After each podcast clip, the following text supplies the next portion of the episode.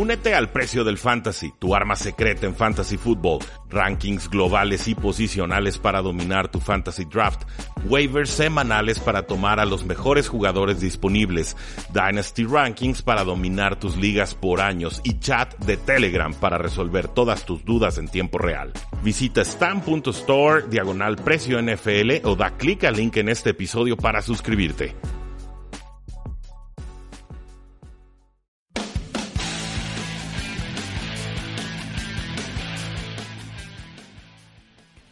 Saludos a todos y bienvenidos a un programa más de Tres y Fuera, donde la NFL no termina y nosotros tampoco. Mi nombre es Rudy Jacinto, me encuentran en Twitter como arroba paradoja NFL y es para mí un gusto seguir analizando los rankings de Fantasy Football 2019 rumbo a esta próxima temporada que pinta muy emocionante. Y para ayudarnos con este análisis tenemos a Mauricio Gutiérrez, eh, dueño y analista de Estadio Fantasy en la línea. Mauricio, ¿cómo te encuentras?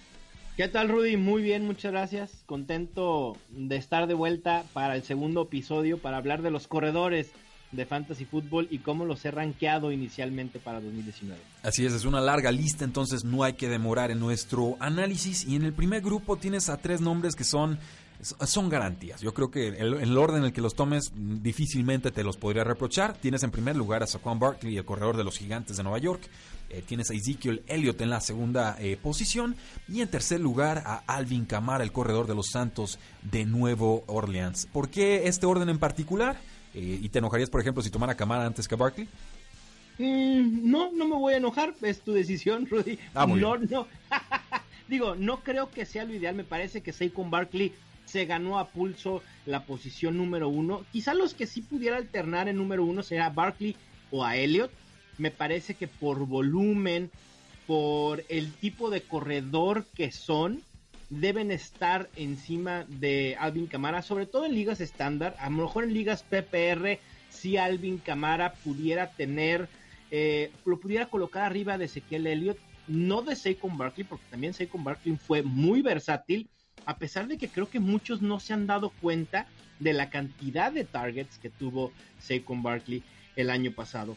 Los Giants lo van a utilizar hasta el hartazgo porque no hay otra opción en su ofensiva. Con la salida de Odell Beckham, teniendo a Eli Manning.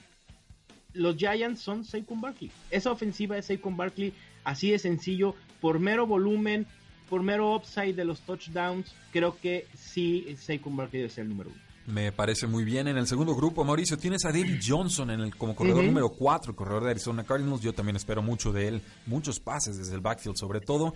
Y aquí creo que me, me viene la primera duda, ¿no? Christian McCaffrey, corredor de los Carolina Panthers, creo que fue el corredor número uno la temporada pasada. Lo tienes ahora como el quinto corredor. Detrás de él, pues James Conner, el corredor de Pittsburgh en la sexta posición. Melvin Gordon, el confiable corredor de los Chargers en la séptima. El Le'Veon Bell, que debuta con los Jets uh -huh. de Nueva York en la octava. Joe Mixon en la posición número 9 de Cincinnati. Y hasta el número 10 a Todd Gurley. Con eso cerramos este segundo grupo de, de corredores. Eh, ¿Quiénes te parece tienen más potencial? ¿Quiénes más riesgo?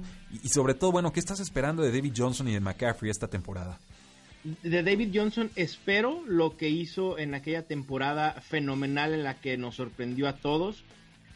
Creo que su objetivo de mil yardas por tierra y mil yardas por aire es mucho pedir, pero creo que David Johnson regresará a ser uno de los mejores tres en fantasy fútbol este año.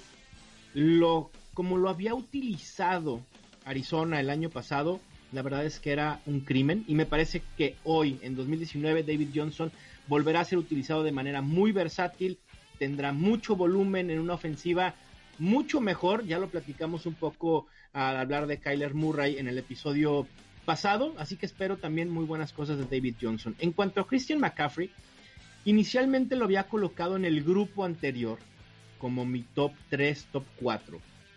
Sin embargo, estoy comprando los rumores que dicen que le van a bajar el ritmo a Christian McCaffrey por parte de los Panthers. También está el hecho de que Cam Newton le pudiera quitar algunos de los touchdowns por tierra. Sabemos que Cam Newton suele anotar mucho en línea de gol, así que esos touchdowns también ahí pudiera haber una regresión en cuanto a esa estadística y eso es lo que me preocupa con Christian McCaffrey. Pero sin duda es un sólido pick en primera ronda Y después, los más seguros que veo es Melvin Gordon. Me parece que ha sido sólido, a pesar de que no me encanta como corredor en general. En cuanto a fantasy, su volumen lo hace top 10 sin duda alguna. Y el que sigue Joe Mixon, me parece que de este grupo es quien pudiera dar eh, ese salto y convertirse en top 5 en esta temporada. Me gusta lo que ha hecho, me preocupa la línea ofensiva, pero aún así creo que los Bengals lo van a utilizar mucho más como un gran caballo de batalla. Y Todd Gurley, el problema de la rodilla, si hay artritis, ya no lo confirmó eh, eh, los médicos y preocupa el tema. Eh, no lo... ¿Cómo explicarlo? Lo pongo en número 10 porque no puedo ponerlo ni más alto ni más abajo. Quizá entre más empecemos a escuchar de, de su estatus, lo fluctuará en mis rankings pero hoy por hoy a Todd Gurley lo evitaría a toda costa. ¿eh? Muy bien. Eh, hay que aclarar, estos son rankings con .5 PPR, o sea, no, ni el punto completo por recepción ni cero puntos por recepción, pero si hay un factor ahí de cuántos pases está atrapando, por lo menos lo estás contemplando en tus rankings. De acuerdo con David Johnson, de acuerdo con McCaffrey, de acuerdo con James Conner, eh, que me sigue pareciendo un gran jugador, pero parece que le van a poner un poco de competencia. Melvin Gordon en campo abierto, muy difícil de detener. El problema es que no tiene tanta visión, pero eh, la línea ofensiva de los Chargers en general le ha permitido tener carriles abiertos. creo que Le'Veon Bell nos va a dar un buen año, no como con Pittsburgh, pero no, no tengo por qué dudar de ello y con un año de descanso confío en él. Eh, Joe Mixon, eh, soy un enamorado de Joe Mixon y, no, y creo que puede trascender cualquier circunstancia que le suceda en esa ofensiva. Eh, Todd Gurley, por supuesto, el tema de la rodilla muy delicado, pero yo sí creo que voy a apostar por él al final de segunda ronda, por lo menos en una o dos ligas, solo para, para, vivir esa adrenalina. Rudy, a ver, entrando al tema de Todd Gurley. Venga. Ok, apuestas con él con ese riesgo. ¿Qué tan pronto te vas a proteger con Darrell Henderson o con Malcolm Brown? Eh, me, esperaría hasta rondas de doble dígito. Creo que Henderson debe estar siendo tomado por ahí el octava o la novena ronda, sería mi estimación. No he visto rankings o ADP todavía. Eh, sé que en la, contra la comunidad Dynasty Henderson está, bueno, ya en algunas ligas fue tomado como el primer novato, lo cual para mí es, sumamente escandaloso. Es muy buen corredor, es muy explosivo, cambia de ritmo, tuvo más de 8 yardas por acarreo en la, creo que fue en la ofensiva de Memphis, eh, con una gran línea ofensiva, hay que decirlo también. Pero eh, vamos, Todd Gurley iba a ritmo de ser corredor número uno la temporada pasada. El tema de la artritis, pues ya se sabía desde que fue seleccionado en el draft, cuando te operan de hombros, de brazo, de rodilla, etcétera va a haber una condición artrítica degenerativa a largo plazo. Pero aquí estamos hablando de una ventana de un año, entonces aunque a Todd Gurley le descuenten, ¿qué te gusta? ¿El 15%, el 20% de la carga de trabajo que tuvo el año pasado?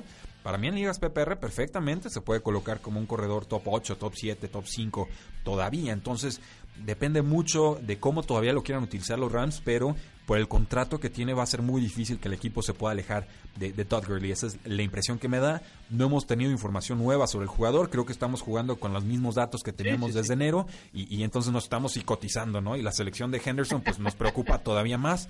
Creo que hay una oportunidad para ir a contracorriente, pero si lo hacen, espero que tengan el estómago de acero porque el riesgo ahí está, es real, pero eh, yo siempre juego mis ligas de fantasy para ganarlas. Y, tener a Todd Gurley creo que, es una selección así. Perdón, lo de Darrell Henderson se ha salido totalmente de control. En el último mes pasó de estar siendo seleccionado a principios de doceava ronda y ahorita su ADP fluctúa en principios de séptima, perdón, finales de séptima, principios de octava ronda. Es, muy alto, ni siquiera tiene garantizado el trabajo junto a Malcolm Brown, a quien renovaron los, los, Rams. Era un agente libre restringido y pagaron como 2, 3 millones por, por tenerlo. Antes del draft, por supuesto, pero eh, es un jugador en el que el equipo confía. Entonces, eh, ahí están mis comentarios sobre Todd Gurley. No lo descarto por completo, pero sí lo pongo al final de, de, este grupo y creo que prefiero apostar por Joe Mixon a ese precio. Sí, yo, yo también. Incluso a lo mejor hasta preferiría a Dalvin Cook y a Nick Chubb en estos momentos que a Todd Gurley. Bueno, ahí te va. Si, mi draft, si mi draft sería hoy, yo a Todd Gurley a su precio actual lo evitaría. Bueno, vamos entrando al grupo 3 y yo sí te digo de entrada, a mí dame a Nick Chubb antes quizás que Todd Gurley, incluso que Dalvin Cook, porque si hablamos de temas de lesiones, eh, o sea, Todd Gurley hay un riesgo, pero Dalvin Cook te estoy asegurando que va a perder juegos NFL, ¿eh? O sea, sí, también, obviamente, es propenso a lesionarse eh, no ha estado sano en ninguna de sus dos temporadas eh, como titular. Eh, es complicado, pero a mí me gusta el potencial de Alvin Cook. No, no, Realmente es un jugador que me encanta. Sano, sí. por eso, pero no podemos apostar a, ¿Se va a lesionar? Sí, a lo mejor un juego. no sabemos, a lo mejor 10. Bueno, es que se ha perdido temporadas completas, ese es el, asunto. Y le van a dar la carga de trabajo porque eso es lo que quieren hacer los vikingos de Minnesota. Pero si hablamos de riesgo histórico de lesiones, para mí es mil veces más peligroso Dalvin Cook que un Todd Gurley con todo y la rumorología. A ver, supongamos, un panorama, ¿no? Tomas a Todd Gurley en segunda ronda, obviamente a Darrell Henderson no porque es muy costoso. Y entonces vas con Malcolm Brown en rondas posteriores. Yo preferiría hoy seleccionar a Dalvin Cook y cubrirme con Alex Mattison en mi último pick. Que ya hablaremos a lo mejor de, más eh, corredores, pero yo sí prefiero a Dalvin Cook. Lo tengo sobre Nick Chop porque eventualmente Karim Hunt va a regresar. Ok. Sí, sí, me parece razonable. Es hasta la semana 10. Pero le va a quitar valor al panorama completo de la temporada.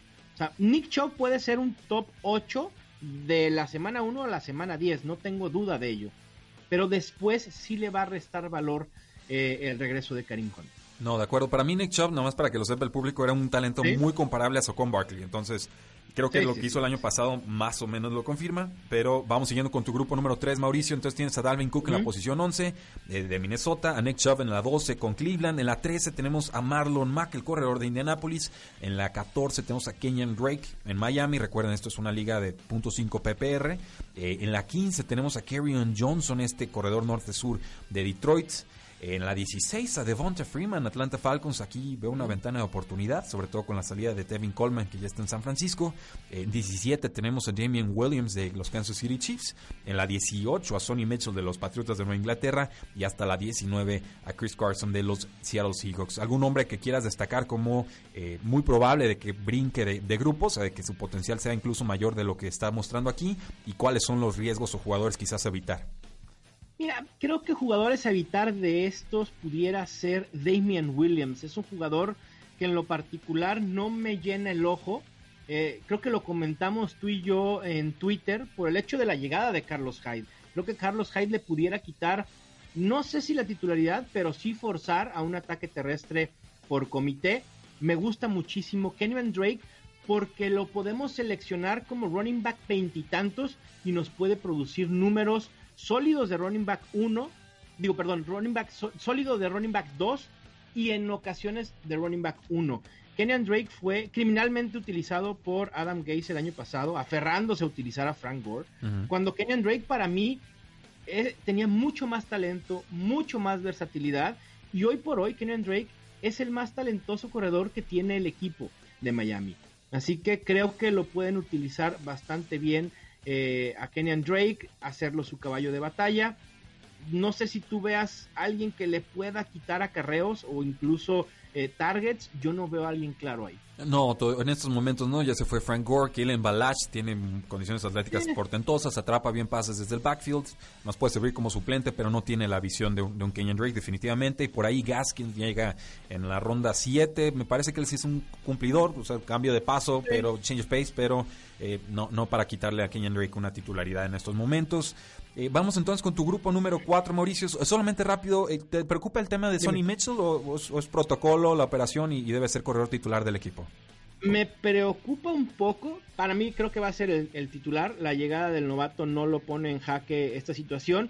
Y creo que a, James White lo utilizarán muy similar a lo que hicieron el año pasado. No creo que vaya a tener un, un alto número de targets como tal. Pero sí Sonny Michel es el número uno. Me preocupa más Chris Carson de que Rashad Penny pueda empezar a quitarle trabajo. Muy bien, llegamos y sobre todo que está recuperándose de lesión Chris Carson en estos momentos. Sí, también. Eh, grupo número 4 lo debutas con Leonard Fournette, el corredor titular de los Jacksonville Jaguars en la posición número 20. En el 21 tenemos a Derek Henry de los Tennessee Titans, dos jugadores muy de muy buen tamaño. Aaron Jones en la 22 con los Green Bay Packers. En el 23 el primer novato aparece Josh Jacobs de los Oakland Raiders. En la 24 otro novato, David Montgomery de los Osos de Chicago. 25 el, aburrido pero confiable Lamar Miller de los Houston Texans.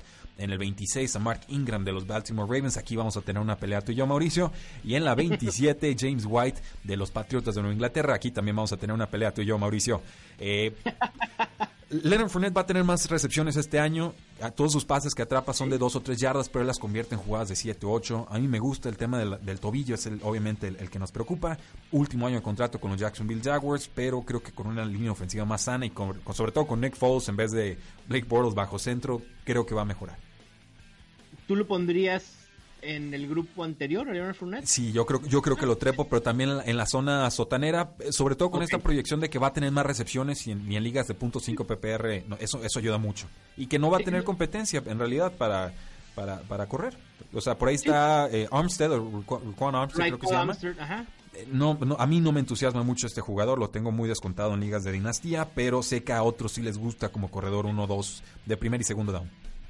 Sí, estoy de acuerdo y no tengo que debatirte tanto ese aspecto.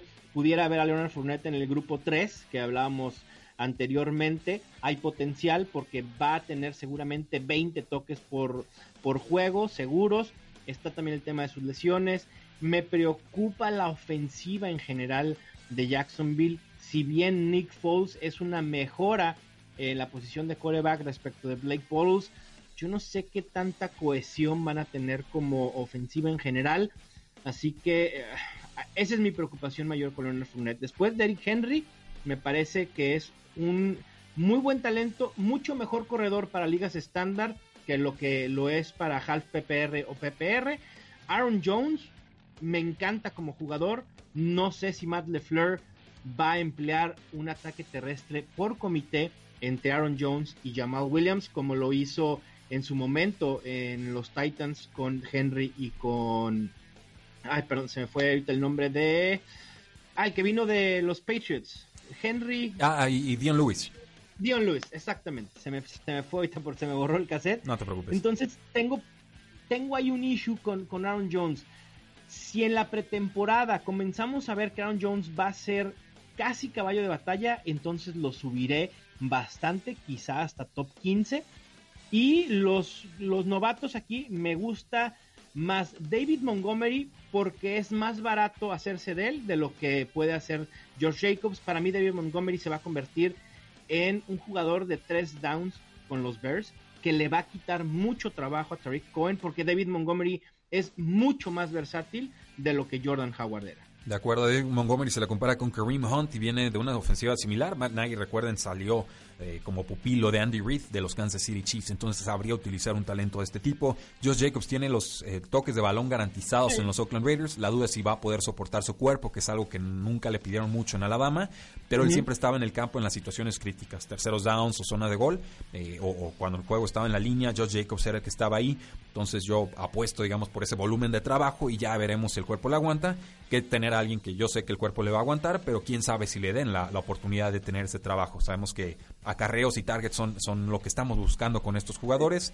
Eh, Derek Henry, a ver cuándo lo respetamos, lleva año tras año tras año cumpliendo. Eh, muy inconsistente, sí, altibajos durísimos, pero creo que al final de la temporada, sobre todo por la lesión de Marcus Mariota, Tennessee encontró su identidad a partir del ataque terrestre de Derek Henry. Creo que esto va a ser algo que van a, refrendar en esta próxima campaña. Eh, Aaron Jones para mí pertenece en el, en el, en el Tier 3. Eh, por más que tenga competencia de backfield, para mí Aaron Jones, si el cuerpo le aguanta, eh, otro que tiene un talento fenomenal. Y si pensamos en una ofensiva renovada de Green Bay, pues olvídate, ¿no? Creo que tiene potencial para ganarnos muchas ligas de fantasy fútbol. Eh, Lamar Miller, pues, poco que refutar ahí, un running back 2 de bajo calibre, running back 3 para muchos, un flex. Mark Ingram, va a ser una ofensiva muy terrestre, Mauricio. ¿Qué, ¿Qué, está sucediendo aquí? Mark Ingram también atrapa pases desde el backfield. ¿No confías entonces en Lamar Jackson? Confío en Lamar Jackson, sí, pero también el Mark Ingram. Me parece que Mark Ingram ha sido infravalorado durante mucho tiempo y ahora llega a un equipo basado en el ataque terrestre. Es decir, si bien va a correr Lamar Jackson, eventualmente tienen que utilizar a Mark Ingram, sobre todo en línea de gol también. Me parece que en estos momentos no le está dando la comunidad el respeto que se debe a, a Mark Ingram. Y siendo un equipo predominantemente corredor, ¿por qué no tenerlo en la mira? Quizá no como, como caballo de batalla, porque sí hay competencia en ese backfield, hay que decirlo. Mark, Ingram no va a llegar y va a tener la titularidad de tres downs, eso lo sabemos. Pero tampoco es Gus Edwards, Kenneth Dixon. Ah, yo creo que Mark Ingram. Dime. Justice Hill, el novato veloz. Justice Hill, exactamente, también. Así que, ah, no sé, ¿Tú no confías en, en Mark Ingram este año? No, yo confío muchísimo en él. De hecho, yo lo tendría más cerca de los 20, creo yo. Eh, eh, nos ha demostrado que es un talento confiable, viene de una gran ofensiva aérea de los, de los Santos de Nueva Orleans, una dupla, un dos fantástica, y los Ravens van a querer replicar eso con eh, Justice Hill como su, su Alvin Camara. Eso, esa es mi teoría. Sabemos que la, ventaja que representa para un corredor tener un coreback móvil, un coreback que pueda producir con sus piernas, porque paraliza las defensivas y entonces se abren los, los carriles, los mares. y Mark Ingram también es muy bueno, me parece, en zona roja, empujando el balón. Entonces, me parece un jugador confiable siempre y cuando el cuerpo le, respete. Creo que la edad todavía no lo ha alcanzado. No, sí, estoy de, estoy de acuerdo contigo. Quizás sí lo estoy castigando de más. Digo, más que me gusta más que Lamar Miller, por ejemplo. O sea, eso sí te lo puedo decir sí o sí. David Montgomery va a repartir trabajo con Terry Cohen y sabemos que Cohen en ligas PPR es, garantía. Eh, quizás detrás de George Jacobs podría verlo a, a, Mark Ingram en un ranking eh, imaginario mío. Sí, sí, pudiera ser. Digo, no, no, estoy, pudiera estar de acuerdo contigo. Eh, James White. ¿Qué, ¿Qué, sucede aquí? Ah, bueno, James White. Liga PPR. Alguien tiene que atrapar pases en esa ofensiva, Mauricio. Julian Edelman. ¿Y quién más? y Julian Edelman. ¿Y quién más? Y Julian Edelman. Y James White. James White es la respuesta a todos los problemas. sí. James White. Pero bueno. ¿Pero tú crees, que pueda replicar lo que hizo el año pasado? Bueno, es que lo del año pasado era corredor número uno en ligas PPR. Con que sea corredor número dos al precio de running back número 27 o 29, eh, olvídate. O sea, eso, esa es la clase de valor que yo estoy buscando en estas ligas. A James White históricamente no se le da respeto entre la comunidad fantasy pero con la ausencia o el vacío de targets que hay en estos momentos, se va Robert Gronkowski, se va Chris Hogan, eh, en fin, toda una serie de movimientos. Sí, o sea, hay, hay, mucha oportunidad y creo que Tom Brady es mucho de tener confianza con sus receptores y James White tiene un volumen de trabajo garantizado, por eso creo que vale más de lo que está rankeado ahorita. Va, eh, está bien, coincido contigo. Yo sí tengo mis dudas con, con James White sobre todo porque los Patriots, como lo hablábamos anteriormente, se convirtieron en un equipo predominantemente corredor, sí. ¿no? Entonces, e, en ese ímpetu de, no sé si querer utilizar menos a Tom Brady, o de depender menos de Tom Brady, esto le va a afectar eventualmente a James White. Pero sí, o sea, el potencial ahí está, lo veo y, entiendo tu punto totalmente. Sí, o sea, básicamente veo a James White en la posición 27 y digo, ok, over o under, ¿va a terminar James White arriba o abajo de esta posición 27 en ligas de .5 PPR? Y yo creo que ha puesto el, arriba, por eso es mi, mi aprensión, pero digo, no, no estoy peleado con tus rankings para nada.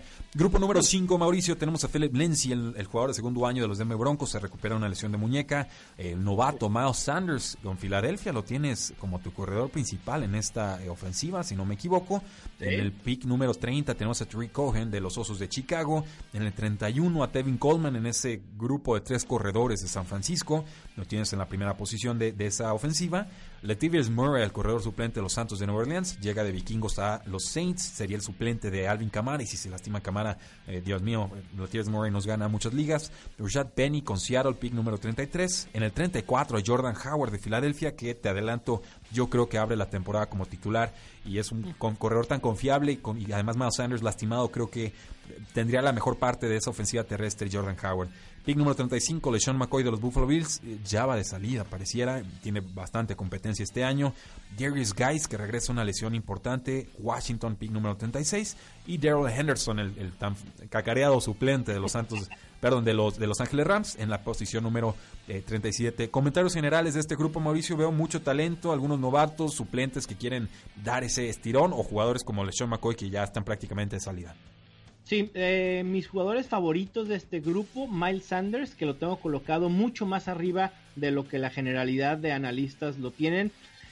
Coincido contigo en que Jordan Howard pudiera iniciar la temporada como titular, sobre todo si Miles Sanders no puede estar en los campos de entrenamiento practicando debido a su lesión de tendón de la corva. Pero sí creo que eventualmente Miles Sanders le quitará el puesto a Jordan Howard y no solo eso, sino se convertirá en su caballo de batalla. Para mí, Miles Sanders no pudo mostrarse de manera completa en colegial porque tenía a Saquon Barkley en Penn State, pero tuvo un muy buen año 2018, lo veo como un corredor completo. Por ahí muchos dicen, Filadelfia nunca ha utilizado un caballo de batalla. No, es cierto, quizá porque nunca lo ha tenido. Claro. No, si ahora Doc Peterson ve que tiene un jugador que le puede dar absolutamente todo y utilizarlo los tres downs, ¿por qué no hacerlo? Y ya, lo hicieron en algún momento, Mauricio, con Jay Ajay. ¿Te acuerdas en ese, en ese final de, Super Bowl? Eh, Jay las últimas semanas fue ese corredor de batalla. Sí, exactamente. Y, a lo mejor pudiéramos ver ese rol de Miles Sanders, ¿no? Lo que querían hacer con, con Jay este año. A lo mejor va a tardar en, en ser esto, pero al final de los rankings es una proyección de todo el año y yo sí veo teniendo a Miles Sanders más puntos fantasy al final de la temporada que Jordan Howard. En los que no me gustan y tengo rankeado más abajo que la generalidad, yo creo que destaca Philip Lindsay. Me preocupa el tema de su lesión en la muñeca. No fue una lesión menor, sigue recuperándose. Y Royce Freeman, con un nuevo coach, teniendo tiempo eh, participando en las prácticas con el primer equipo, ahí pudiera ser que Royce Freeman quizá no se vaya a establecer como el número uno, pero sí forzar a un comité. Me, gusta como piensas, Mauricio. Yo también creo que Royce Freeman fue muy productivo el año pasado. Simplemente Philip Lindsay fue aún más eficiente con el tema este de la lesión. Y siendo un undrafted free agent, pues siempre es más fácil para los equipos ir descartando a estos jugadores en los que no invirtieron en el draft. Pasando a la, a la sección número 6 de tus rankings, Mauricio, debutamos con Carlos Hayden en la posición número 38, el corredor suplente de los Kansas City Chiefs. En el 39 tenemos a Ronald Jones, segundo, el corredor de los Tampa Bay Buccaneers, segundo año, tuvo un fatídico año 1 con este equipo, pero no hay un corredor establecido como titular, podría tener mucho potencial. Adrian Peterson, el viejo confiable, Washington Redskins, posición número 40, Austin Eckler, el suplente de los Chargers en el 41, el mismo Royce Freeman de Denver Broncos en el 42, Dion Lewis, el suplente de los Tennessee Titans en el 43, Jarek McKinnon, este jugador que se perdió toda la temporada pasada por ruptura del ligamento cruzado anterior, llegaba a los vikingos de Minnesota, no jugó ni un partido, aparece en la posición 44 con San Francisco. Matt Breda, otro suplente de San Francisco, mucha producción el año pasado, jugaba y soportaba las lesiones en, la posición número 45 con San Francisco. Ito Smith, el suplente de los Atlanta Falcons en la posición número 46. Duke Johnson, muy descontado en la posición 47 con los Cleveland Browns. Nihem Hines, el suplente más receptor que corredor de los Colts en la posición número 48. Kareem Hunt, que se pierde los primeros 8 juegos de temporada con los Cleveland Browns, posición número 49. Chris Thompson, el talentoso por siempre lesionado jugador de los Washington Redskins en ligas PPR vale más, posición número 50 y al final en el 51 tenemos a Deontay Foreman de los Houston Texans también regresando una lesión de tendón de Aquiles, si no me falla eh, la memoria. Eh, ¿Qué sucede en este grupo? Mauricio está muy versátil, muy distinto. Eh, tus comentarios para luego yo refutarlos o apoyarlos. Aquí a quienes hay que tener en la mira, me parece que son los dos primeros de este grupo, Carlos Hyde en Kansas City. Y sé que muchísimos van a decir, ¿en serio Carlos Hyde con lo que hizo en Jacksonville el año pasado te emociona? Y la respuesta es sí. Me parece que Carlos Hyde le puede, y lo hablé ahorita hace rato cuando hablamos de Damian Williams, le puede quitar mucho del rol a Damian Williams. Damian Williams nunca ha sido un caballo de batalla. Carlos Hyde sí lo fue. Se nos olvida lo que hizo en Cleveland, cómo comenzó la temporada en Cleveland y lo que pudo hacer en San Francisco en años anteriores. Carlos Hyde es un muy buen jugador que circunstancialmente por su trade a los Jaguars no pudo mostrarse porque uno, los Jaguars fueron un desastre total la temporada pasada. De acuerdo. Porque lo llevaron por si Leonard Fournette no podía eh, jugar y cuando llegó, Leonard Fournette pudo empezar a jugar. Entonces Carlos Hyde tuvo que tomar un rol secundario. Me parece que aquí, en una ofensiva de Andy Reid, es interesante Carlos Hyde. A lo mejor no sucede en la semana 1 ni en la semana 2, pero eventualmente pudiera hacerse de un rol mucho mayor y viene con mucho descuento porque uno lo puede encontrar a partir de ronda 10 y creo que ese potencial es lo que buscas con esos picks. Lo mismo sucede con Ronald Jones segundo. Peyton Barber no es la solución para el ataque terrestre de Tampa Bay.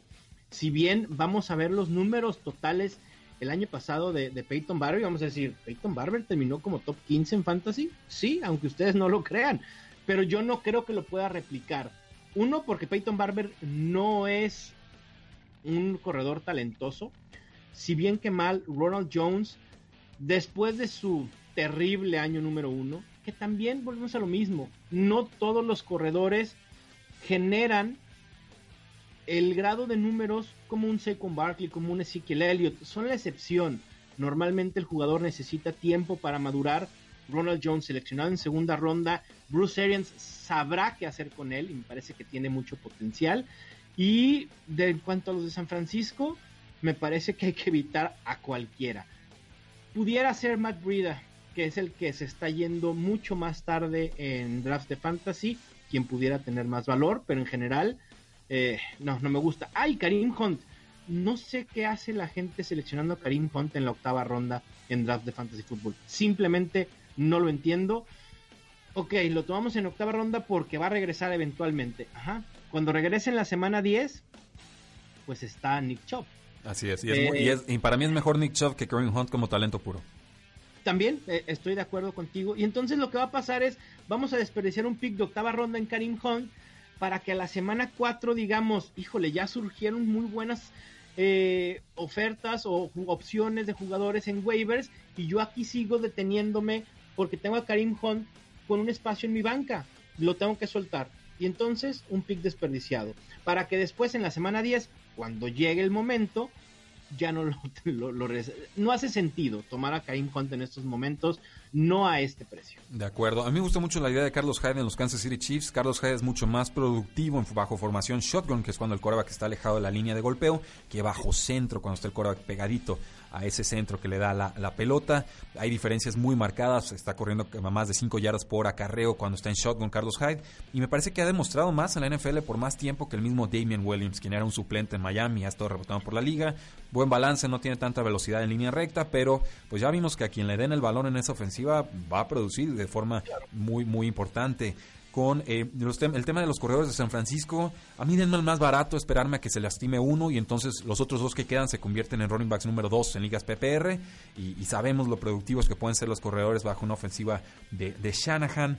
Eh, Kareem Hunt no lo voy a tocar, que alguien más se mete en ese lío. Normalmente sí me gusta apostar por jugadores descontados que vienen de lesión o que están suspendidos un rato, pero eh, eh, así en ese grado es mi confianza en, Nick Chubb. Y lo de Chris Thompson me cuesta mucho renunciar a este jugador. Es muy productivo las cinco semanas que está sano, porque en la sexta pues ya, ya se nos rompió. Sí, de acuerdo. No sé qué opinas de Luke Johnson, Rudy. Este tema de que quiere un trade en Cleveland. No se lo van a dar, no, no se lo van a dar ¿eh? No, no se lo va a dar Cleveland. Firmó una renovación el año pasado. Si se quería ir, tenía que haber no firmado ese contrato. Creo que está insatisfecho con su rol en la ofensiva, pero como tienen un corredor más talentoso que Duke Johnson, que no regresa hasta la semana 8-9, pues necesitan un corredor número 2 de confianza y ese es Duke Johnson. Entonces, sí. que haga berrinches y lo que quiera, pero el pleito era cuando firmó el contrato y no después. Pero ni siquiera en ligas half PPR, PPR te da un poco de ánimo, no me gusta el talento, o sea, confío en el jugador, es productivo desde que estaba como corredor titular en la ofensiva de los Miami Hurricanes, pero eh, se tendría que lastimar Nick Chubb para tener un valor real, eh, Duke Johnson, entonces eh, quizás así como fondo de banca a ver qué sucede, pero no, estaría esperando usarlo ni siquiera como flex en un principio. Sí, estoy Hay muchas armas en esa ofensiva. Yo creo que a lo mejor si, si seleccionas a Karim Hunt y te gusta esto de, de asegurarte el segundo a bordo por, por alguna lesión, pudiera ser este, lógica, pero en general por sí solo tiene poco valor Duke Johnson este año. Bueno, vamos con el grupo número 7, comentarios un poco más breves. Tenemos a CJ Anderson de Detroit eh, como suplente en el 52, en el 53 a Rex Burke del corredor de los Patriotas. Tengo dudas de si entra la temporada con este equipo. Eh, Peyton Barber en el 54 con Tampa Bay, 55 al novato Justice Hill de Baltimore, en el 56 al suplente de Jacksonville, Requel eh, Armstead, en el 57 a Kenneth Dixon de Baltimore. Creo que no se le va a hacer en este equipo, pero me sigue gustando el talento. En el 58 Malcolm Brown de Los Ángeles Rams, en el 59 Jamal Williams de Green Bay Packers. Eh, ni siquiera creo que va a ser el corredor número 12, creo que va para corredor número 3 y que Dexter Williams sería quien lo reemplazaría dentro de poco. Eh, Mike Davis de Chicago, suplente en la posición 60. Gus Edwards de Baltimore, 61. Elijah McGuire con los Jets, hay muchos corredores ahí, 62. 63 Kellen Balazs de Miami, ahí puedo ver algo de valor. Giovanni Bernard, 64. Parece que el equipo lo quiere desfasar. Último año de contrato. Ya, ya, y me gusta que lo pongas aquí, Mauricio. 65. No ha firmado con ningún equipo. Se sigue recuperando de lesión.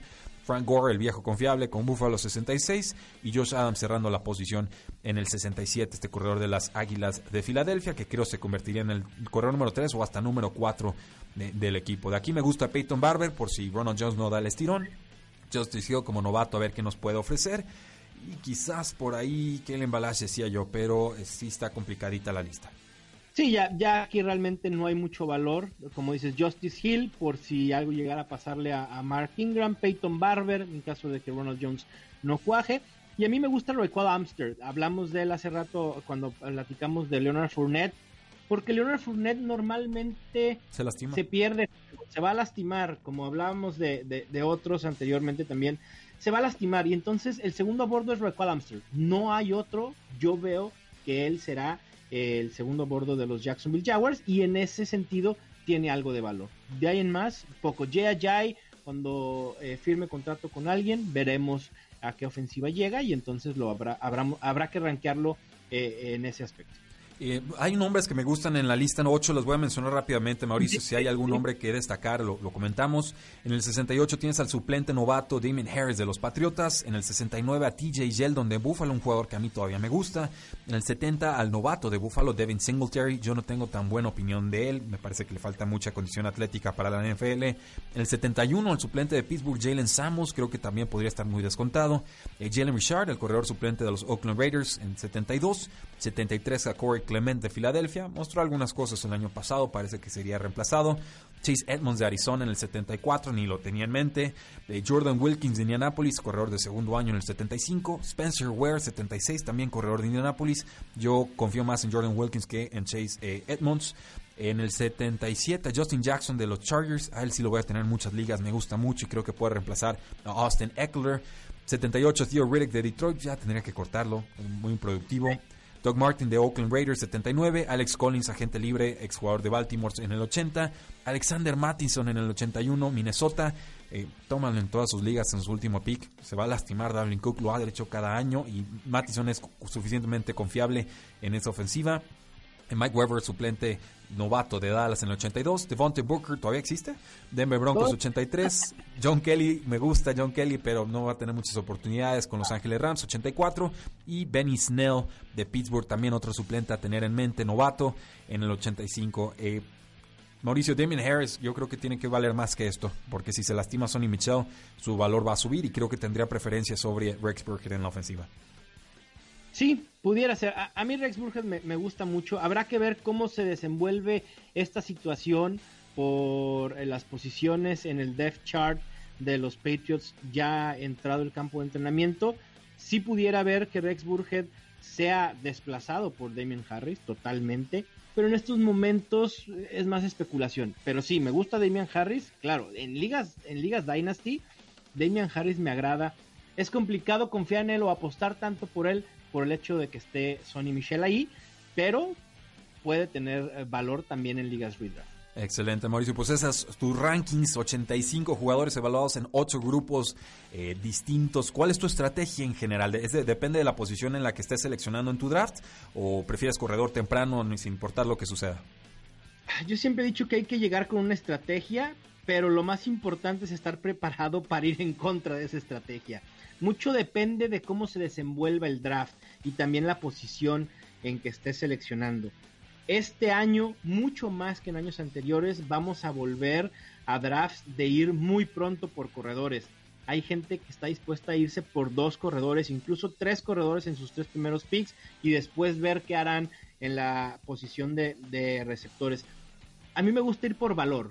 Obviamente el primer pick es complicado porque pues es muy semejante lo que te puede ofrecer, obviamente si tienes el pick 1, 2 o 3, si estás en la parte última, pues pensar en Joe Mixon, Dalvin Cook, en Julio Jones, en Davante Adams.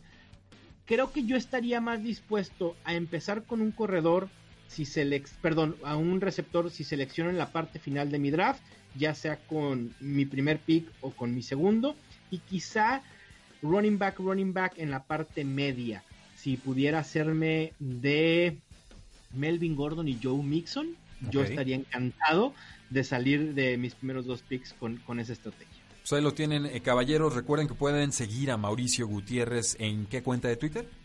Es arroba M Gutiérrez NFL, en Facebook el fanpage Estadio Fantasy y todo el contenido Fantasy Fútbol lo encuentran en estadiofantasy.com. Excelente, y no olviden seguirnos en todas nuestras formas de contacto, nos encuentran en Facebook, en Twitter, en Instagram, en YouTube y también se pueden suscribir a este podcast a través de Spotify, de iTunes, de Stitcher, de Tuning y por supuesto de ebooks. Mauricio, muchísimas gracias por acompañarnos en este segundo programa de rankings de Fantasy Football rumbo a la temporada 2019. Muchísimas gracias a ustedes, un placer como siempre. La NFL no termina y nosotros tampoco. Tres y fuera.